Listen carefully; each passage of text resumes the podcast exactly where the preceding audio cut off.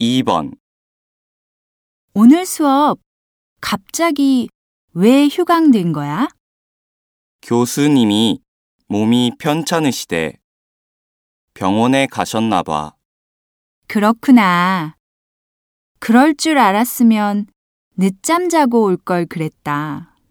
밥 아직 안 먹었지? 식사나 하러 가자.